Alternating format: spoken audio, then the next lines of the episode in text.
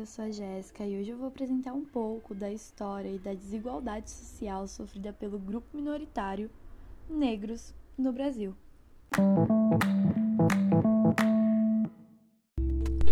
Inicialmente, temos que ter em mente qual o significado do conceito grupo minoritário.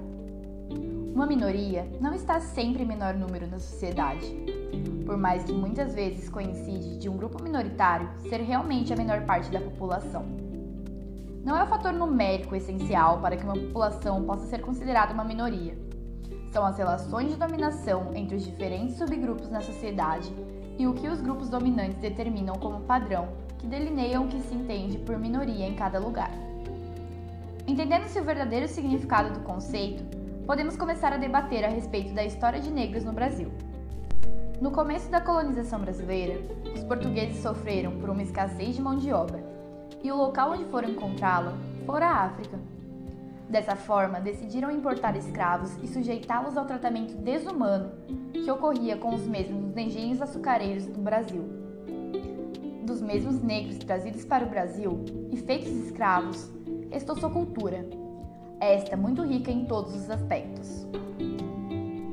Os negros foram essenciais para que se criasse a cultura brasileira, esta que utiliza das raízes africanas trazidas por eles.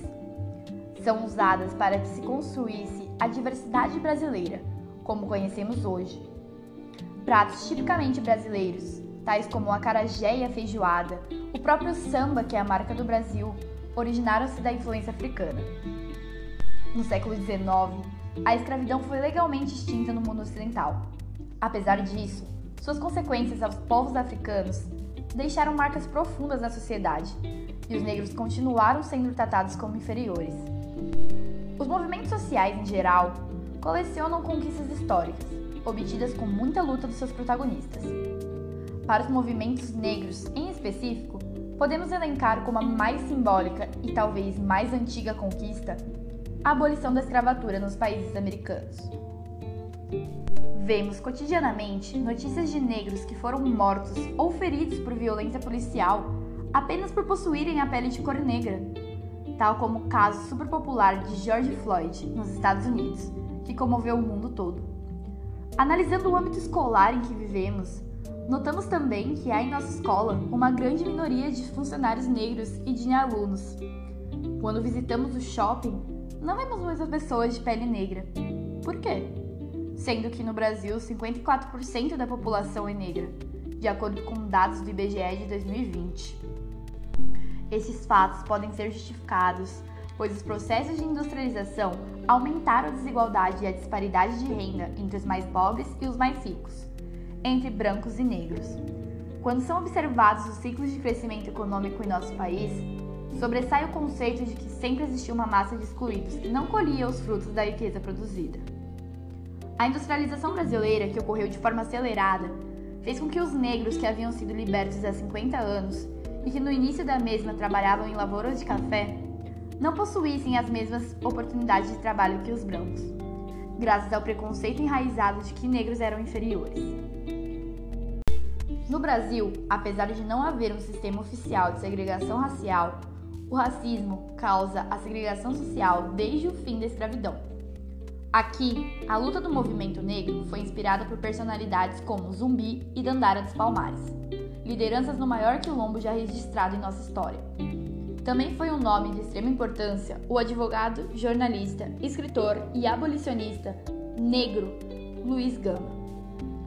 É popularmente comentado nas redes sociais movimentos negros, estes que lutam contra o racismo e pela igualdade de direitos entre negros e brancos mais a fundo, quais são as formas com que lutam por essas causas? No século XX, o movimento negro contou com forte atuação de pessoas como o artista, escritor, político e ativista Abdias do Nascimento e a mãe de santo, líder de terreiro de candomblé, mãe menininha do Gantóis, que defendeu o culto do candomblé e conquistou a admiração de artistas que deram mais visibilidade à importância de preservar as religiões de matriz africana. Com tantas personalidades engajadas na luta, vieram também muitas conquistas. Apesar de não haver um sistema de segregação em nosso país, o racismo mantém uma segregação social de modo velado. o que resulta na exclusão da população negra do acesso aos melhores empregos, em maiores dificuldades para estudar, em menor expectativa de vida, etc. Por isso, a atuação de movimentos como o Movimento Negro Unificado é importante em nosso país. Como resultado da atuação de tais movimentos, temos as popularmente conhecidas leis de cotas.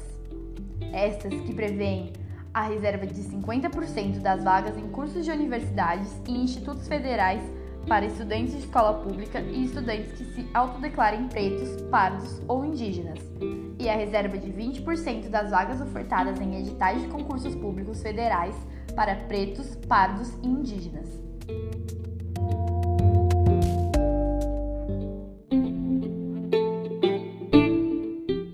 Outra grande conquista para o movimento negro no Brasil foi o estabelecimento do dia 20 de novembro como Dia Nacional da Consciência Negra.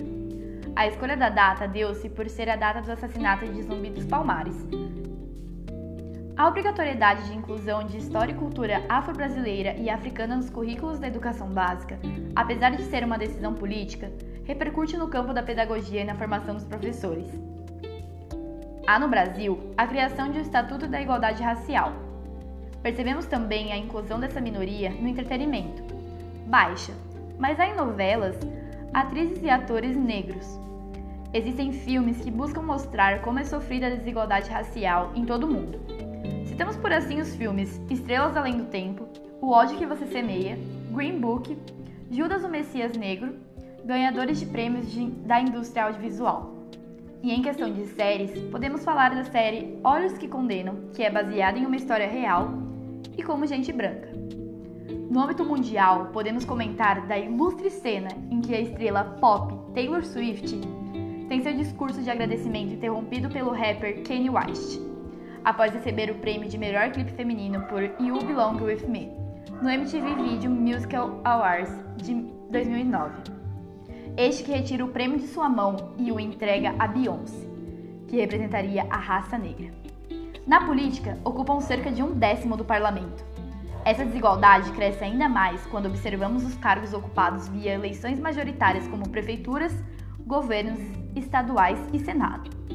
Portanto, parece uma injustiça flagrante que metade da população esteja isolada da política formal. Dessa forma, percebemos que a criação de leis, o constante bombardeamento de informações para que se conheça a cultura negra e para que a sociedade abra as portas para uma representatividade dessa minoria, tem feito com que o preconceito enraizado socialmente e o racismo em algum dia deixe de existir. É isso. Eu espero que vocês tenham gostado do nosso conteúdo. Agradeço o seu interesse.